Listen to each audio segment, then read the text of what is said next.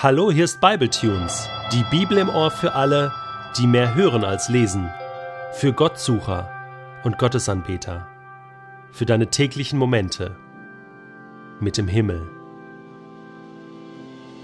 Der heutige Bibletune steht in Apostelgeschichte 14, die Verse 1 bis 7 und wird gelesen aus der neuen Genfer Übersetzung. In Ikonien gingen Paulus und Barnabas genau wie in Antiochia zunächst in die jüdische Synagoge. Sie verkündeten das Evangelium mit solcher Vollmacht, dass zahlreiche Gottesdienstbesucher, Juden wie Nichtjuden, zum Glauben kamen. Doch diejenigen Juden, die nichts vom Evangelium wissen wollten, hetzten die nichtjüdische Bevölkerung der Stadt gegen die Christen auf und schürten Hass und Aggressionen gegen sie. Trotzdem blieben Paulus und Barnabas noch eine längere Zeit in Ikonion. Unerschrocken verkündeten sie die Botschaft von der Gnade des Herrn. Sie vertrauten auf seine Hilfe, und der Herr bestätigte ihre Verkündigung, indem er Wunder und außergewöhnliche Dinge durch sie geschehen ließ. Die Einwohnerschaft der Stadt spaltete sich in zwei Lager, die einen hielten zu den Juden, die anderen zu den Aposteln. Schließlich bereitete die gegnerische Seite, Nichtjuden ebenso wie Juden samt den führenden Männern der Stadt und der Synagoge, einen Anschlag gegen Paulus und Barnabas vor. Sie wollten die beiden in ihre Gewalt bringen und steinigen. Als Paulus und Barnabas davon erfuhren, flohen sie nach Lykaonien.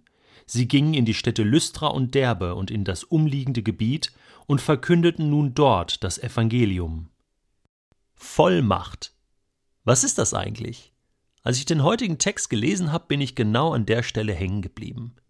Da heißt es, sie verkündeten das Evangelium mit solcher Vollmacht, dass zahlreiche Gottesdienstbesucher, Juden wie Nichtjuden, zum Glauben kamen. Also, dass da viele Menschen zum Glauben gekommen waren, das hing doch irgendwie mit dieser Vollmacht zusammen, mit der Paulus und Barnabas redeten über Gott. Vollmacht ist wichtig. Aber was ist Vollmacht? Und, noch viel wichtiger, wie bekomme ich Vollmacht? Ich meine, wenn wir das heute gebrauchen, oh, da redet jemand vollmächtig, dann denken wir vielleicht, der benutzt, ja, kräftige Worte, er spricht salbungsvoll, er ist überzeugend. Aber ich habe hier den Eindruck, das ist ja noch viel mehr. Zunächst einmal, wenn ich eine Vollmacht habe, so im ganz alltäglichen Gebrauch, dann habe ich sozusagen eine Erlaubnis eines anderen, um etwas zu tun. Zum Beispiel, wenn ich den Reisepass meiner Frau beim Amt abholen soll, sie ist verhindert, dann kann sie mir eine schriftliche Vollmacht ausstellen. Ja, und dann unterschreibt sie Salome Kühlein. Und dann kann ich da hingehen zum Amt und sagen: Hier, ich habe eine Vollmacht meiner Frau, ich darf diesen Reisepass abholen. Also, Vollmacht wird verlieren. Das ist nicht etwas, was ich aus mir selbst heraus tun kann, sondern es ist die Macht eines anderen, der mich bevollmächtigt. Ja, genau. So einfach ist das. Und deswegen können wir das auch hier auf diesen Text übertragen. Paulus und Barnabas waren bevollmächtigt. Ja, von wem denn? Natürlich von Gott. Gott gibt Vollmacht, Gott gibt Erfolg, Gott gibt Gelingen, auch bei einer Predigt, auch wenn wir über ihn reden, dass dann da was passiert, wenn wir über Gott reden, dass Menschen das verstehen und dass Menschen das nicht nur verstehen, sondern dann auch für ihr persönliches Leben anwenden können. Sie predigten mit einer solchen Vollmacht. Das heißt, es gibt unterschiedliche Maße von Vollmacht. Es gibt so ein bisschen Vollmacht, hm, so ein, so ein Mächtlein dann halt, oder so richtig powervoll. Am Ende der Bergpredigt heißt es über Jesus, als er seine Rede beendet hatte, dass die Menge von seiner Lehre tief beeindruckt war. Da könnte man noch meinen, ja, ich meine, Jesus hat geniale Bilder gebraucht. Das war so alltagstauglich, das konnte man verstehen, das konnte man mitnehmen. Das war sehr herausfordernd, das war so anders. Die Menschen waren tief beeindruckt.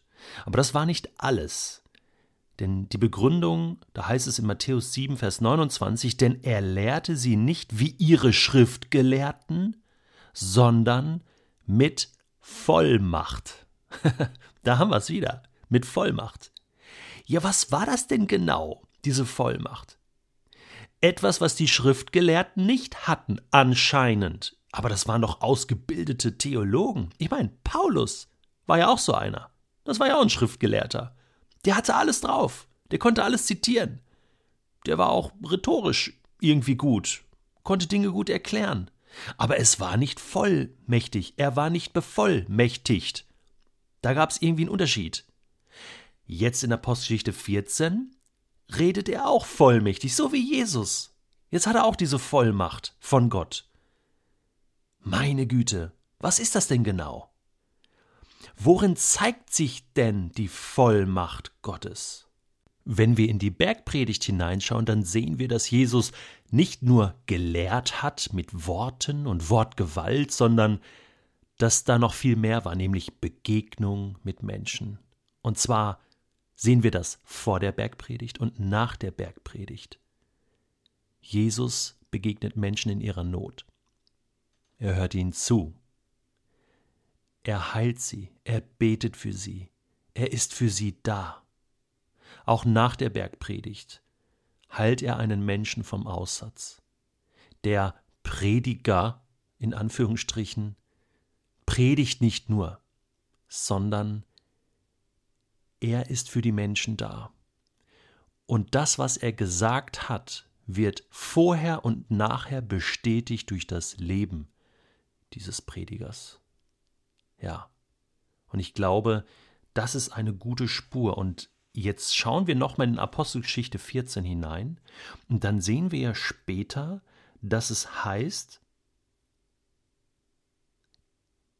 Gott, der Herr, bestätigte ihre Verkündigung, indem er Wunder und außergewöhnliche Dinge durch sie geschehen ließ. Vers 3. Ja, da haben wir's. Das hat mit Vollmacht zu tun. Das ist Vollmacht. Nicht nur das reine Gelaber, das Reden über Gott, über irgendwelche Dinge, sondern die Dinge passieren dann auch. Gottes Kraft wird sichtbar. Gottes Kraft wird spürbar, erlebbar, erfahrbar. Das ist doch das Entscheidende, dass Menschen, die da sitzen, sagen, ja, das ist jetzt alles schön und gut.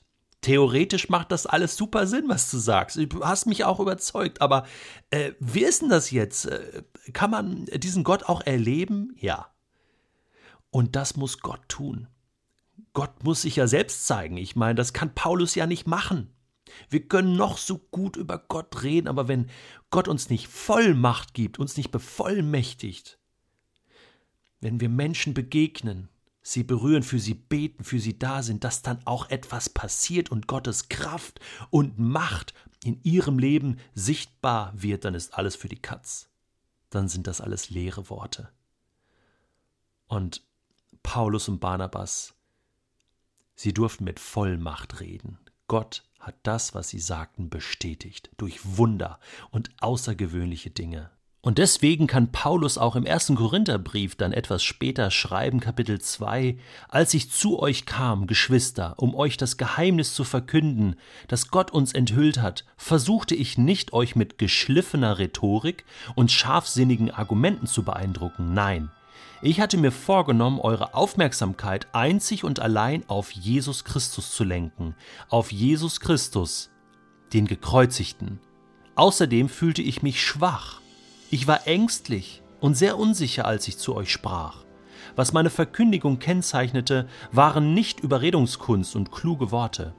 Es war das machtvolle Wirken von Gottes Geist. Denn euer Glaube sollte sich nicht auf Menschenweisheit gründen, sondern auf Gottes Kraft. Das war Acts. Und jetzt wünsche ich dir bei allem, was du sagst und was du lebst, Gottes Vollmacht.